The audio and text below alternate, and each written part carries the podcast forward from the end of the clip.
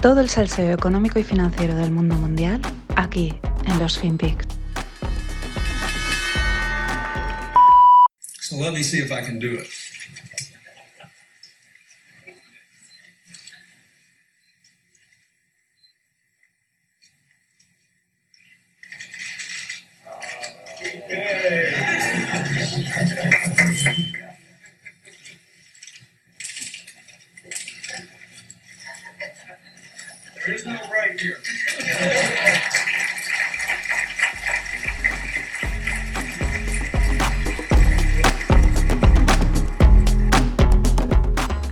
Hola, no financieros.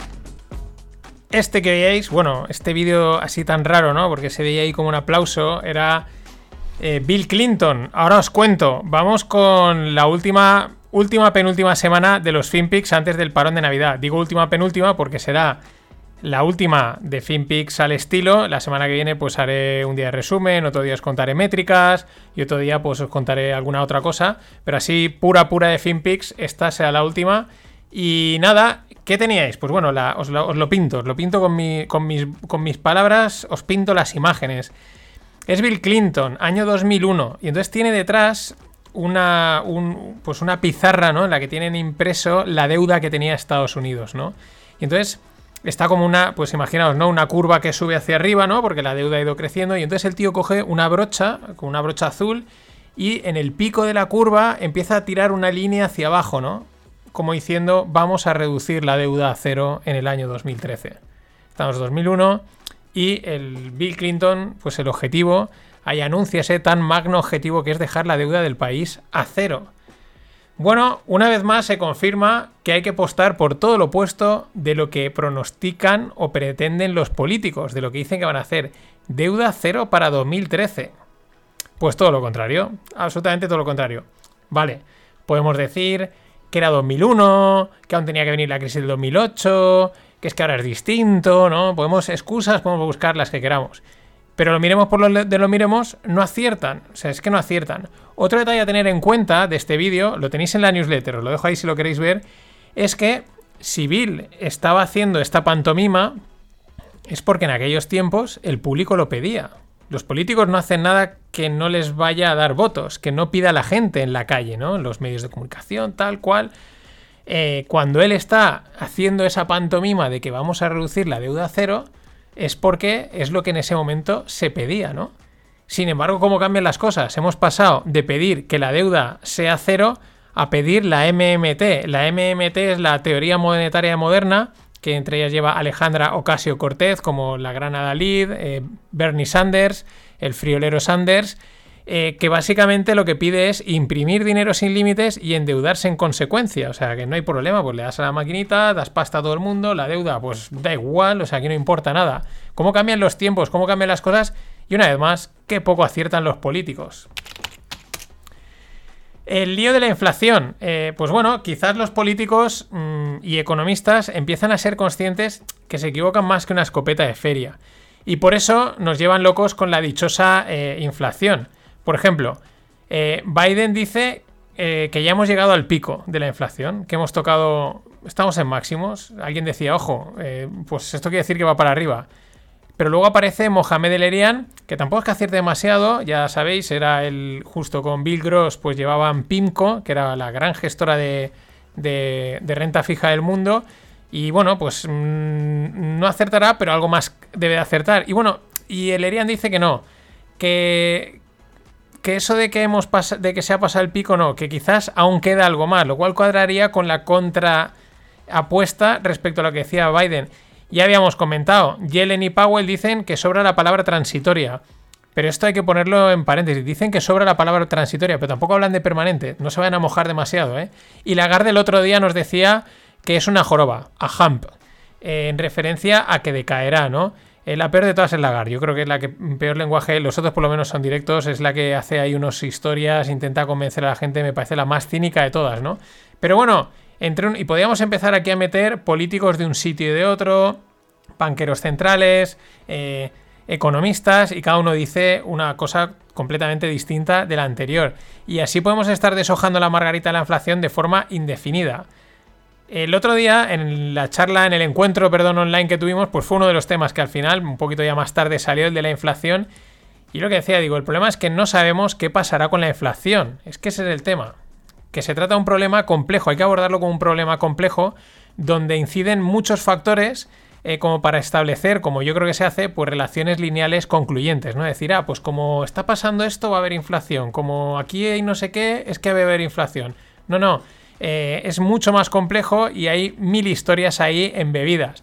El otro problema es que cuando la inflación se torna en problema, ya es tarde y ya no puedes reaccionar. Pero ojo, que como te anticipes, como dices, uy, uy, uy, que viene la inflación, que viene la inflación, a nivel de inversión, tomes una serie de medidas, etcétera, eh, y no sea así, y la inflación realmente sea transitoria, pues te puedes pegar una leche gorda, porque esto es una apuesta, tanto apostar a que va a venir inflación como a que no va a venir, es bastante complicado. En cualquier caso, los datos la semana pasada de Estados Unidos de la inflación de ayer era un 6,8, el más alto desde 1982. Hay que llamar un poco la calma, llevamos tres meses de inflación y es que este es el, tema, ¿no?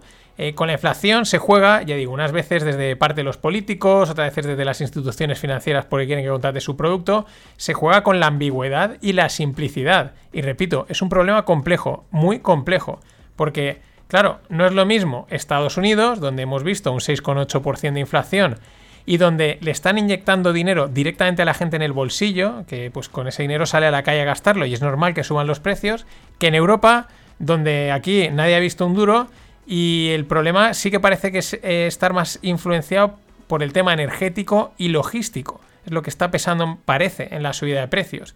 Y claro, no es lo mismo la inflación debida a los problemas logístico-productivos que hemos comentado siempre, que pueden considerarse, o yo consideraría más transitorios. Al final los sistemas pueden estar estresados un tiempo. Al final o petan o se relajan. Y lo que digo, no es lo mismo esa inflación debido a este tema económico, productivo, logístico, etcétera, que la debida a las decisiones político-financieras, que esas están en otro orden de magnitud. Esos hacen lo que les parece que puede funcionar, no tienen ni idea de las consecuencias que pueden haber, ni siquiera las sabe nadie, pero ellos van haciendo, ellos van imprimiendo dinero, haciendo cosas, ¿no? Al mismo tiempo, no es lo mismo un transitorio de 3 a 6 meses que un transitorio de 18 a 24 meses, como dice el Banco de Inglaterra. Y por último, no es lo mismo una inflación alta del 4 a 6 que del 10 que en ninguno de los dos casos llega a ser una, hiperinflación como se habla a veces. Es decir, muchos factores, muchos matices y mucha incertidumbre. Es un problema complejo, eso es lo complicado. Eh, con la inflación te la juegas, hagas lo que hagas. Y una vez más, solo ganan los políticos y el establishment. Y bueno, a todos los problemas logísticos y productivos globales tenemos que añadir los ciberataques. Claro, o sea, al perro flaco todos son pulgas eh, y hoy el que te comento sucedió en octubre, pero se ha extendido en semanas, creando un shock en el mercado americano de crema de queso. Sí, hoy le toca a la crema de queso para hacer pastelitos y estas cosas. El ataque fue contra la empresa Schreiber Foods en Wisconsin. Y ya digo, les ha tenido en vilo y les sigue teniendo en vilo, porque es que hay que tener en cuenta que la crema de queso es un producto fresco que no permite tener grandes stocks de almacenaje. Claro, eso se pasa enseguida y pues hay que producir on demand, que se diría, ¿no? Y por lo tanto, cualquier tipo de inconveniente les afecta mucho. De hecho, ya estaban teniendo problemas por, la que, por lo que ya se ha comentado, falta de mano de obra, falta de materia y también porque la demanda sigue disparada. Nada más y nada menos, fijaros, un 75% ha subido la demanda este noviembre con respecto a noviembre del año pasado de crema de queso. Los americanos que se han puesto locos a hacer pastelitos de cheesecake o qué. Decían que eh, una Navidad sin cheesecake no es Navidad, o sea, esto puede ser catástrofe nacional. Y ahora le añadimos los ciberataques. La pregunta que me hago es, ¿en qué piensan los hackers? O sea, me explico. Yo entiendo la idea de, oye, eres hacker, pues te dedicas a hackear. Coges una industria, la hackeas, le pides un rescate y te dan pasta. Eso no digo que esté mal, o sea, no está bien, pero bueno, es su negocio, vale, hasta ahí bien. El tema es que si estresas una industria estresada, lo único que puedes forzar es el cierre o la quiebra de la misma. Y en ese caso, lo, único, lo último que van a hacer es pagarte el rescate. O sea, esto es lo que no entiendo. O sea, eh, fastidiar algo que, que, lo único que puedes hacer es acabar de reventarlo. Pues si vas a ser lo último, el último en la cola de cobrar vas a ser tú, amigo hacker. Y nada, daros a todos las gracias. El podcast del último podcast de la semana pasada, la estafa mediática, era valiente, era arriesgado, pero con el mismo número de escuchas que cualquier otro de los FinPix, es el que más likes ha tenido hasta el momento y más comentarios de apoyo, decir adelante. Así que de verdad, gracias. Seguimos dando guerra de vez en cuando, porque oye, hemos venido a jugar. Y darle también las gracias a Andrés Romea y a David Salces, que me han invitado a Caña y, y Hilda. Y nada, vamos con el mundo tequi.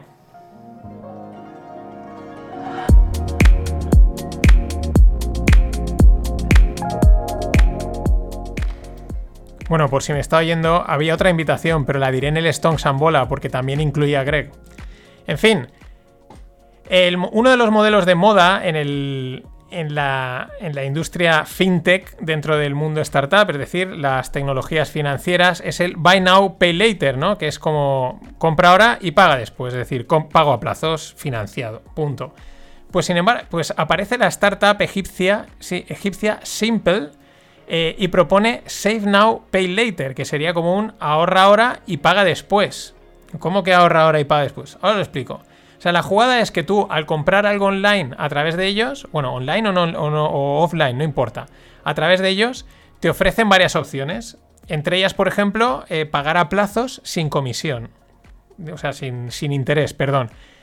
¿no? Tú pagas a plazos. Eh, ¿Qué es lo que hace? Pues cuando tú compras, Simple reconoce el montante de la compra en tu banco, eh, dice, vale, tiene, tiene el dinero para pagar, y entonces te cobra ahí una comisión que cubrirá los costes de los futuros pagos. Pero no es un interés, es una comisión por, por la gestión, ¿no? Que se suele decir.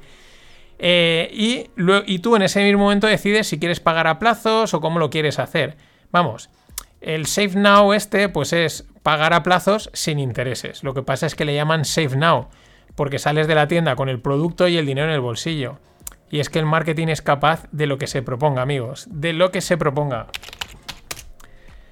Y bueno, eh, esto decía la semana pasada, se me quedó ahí pendiente. El, fue la. eh, los CEOs fueron al Congreso. a- de, los CEOs cripto, perdón, fueron al Congreso a hablar de los proyectos, de cripto, etcétera. Era como una toma de contacto, a ver qué nos tenéis que contar y tal, ¿no?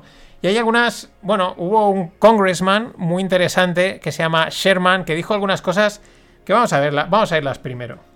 Don't cop out and say, well, you're not going to do anything until we pass meaningful legislation. And if you wonder about where the power is, Zuckerberg had to come here himself and sit there. Brian Armstrong sent his number two. And Tether doesn't bother to show up at all. Zuckerberg did not have a day in the park. He did not enjoy it, but he had to come. Armstrong didn't, and Tether ain't here at all.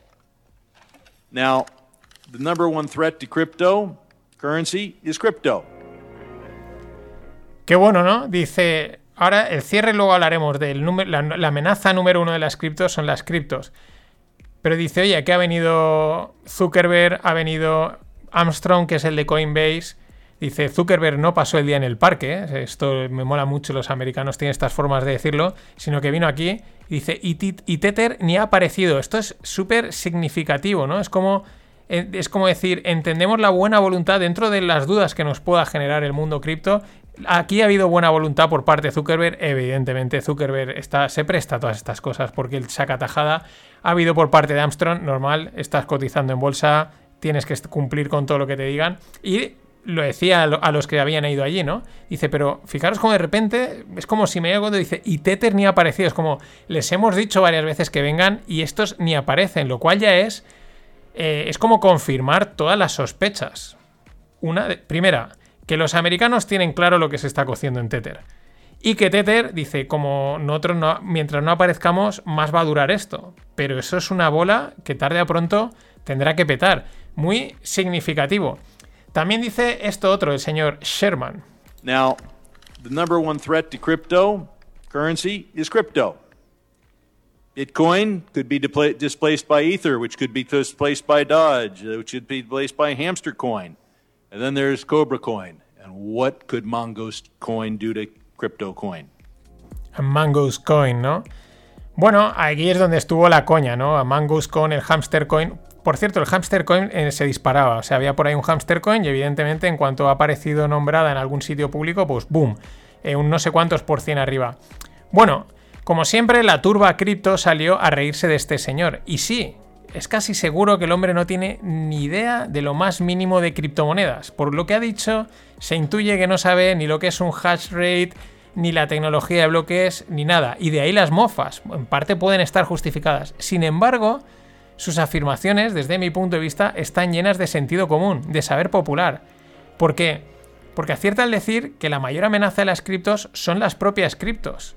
Cosa que poca gente dentro del sector es capaz de ver o decir. Claro, o sea, ahí hay una. Son caníbales entre sí mismos. La, mejor cripto se gana la otra. Pero es que en, línea con esto también acierta diciendo: eh, siempre que seas capaz de abstraer la esencia del mensaje, lo que dice es. Eh, que una moneda puede acabar sustituyendo a otra. Y no hay que quedarse con que es que ha dicho que si Ether va a comerse a Bitcoin o Doge a Ether. Esto yo creo que es un lenguaje simbólico. O Mangus Coin o la Hamster Coin. Es algo simbólico, es lo de menos. Lo que quiere decir es que tratándose de tecnología, la probabilidad de que aparezca una tecnología mejor y más rápida que suplante la anterior es muy alta. Y esto es sentido común popular, del bueno, del que no hay que, del que, no hay que olvidarse. Aquí acierta totalmente el congressman Sherman. Y bueno, dejando a un lado los fanáticos y religiosos, en general la percepción respecto a estas ponencias ha sido buena. Os dejo en la newsletter un link de un tío que analiza varias cosas y, bueno, eh, pues como que había una cierta predisposición por todas las partes. Los que han ido a hablar han contado su experiencia.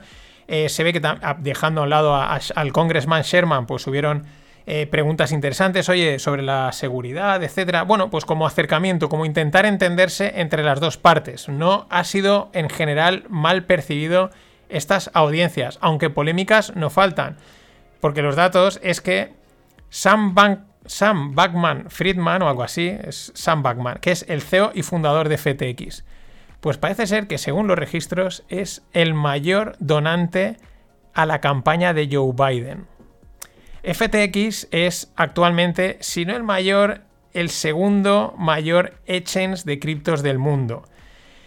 Eh, fue fundada en 2019. Hoy vale en 2019, hace apenas dos años. O sea, hoy vale 26,5 billions. Y Sam Backman es la persona más rica del sector cripto. Se habla que tiene, mm, vamos, bastantes billions.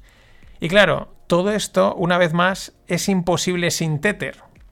Pero es que, claro, ya la conexión es enorme. Porque si Tether ha financiado a Backman para que monte un, un exchange enorme, a su vez Bankman ha financiado a Biden, a Biden como el mayor donante de su campaña, y luego podemos tener las conexiones entre Tether y China y Evergrande. Uf, uf. Hasta mañana. economía no hace falta estudiar.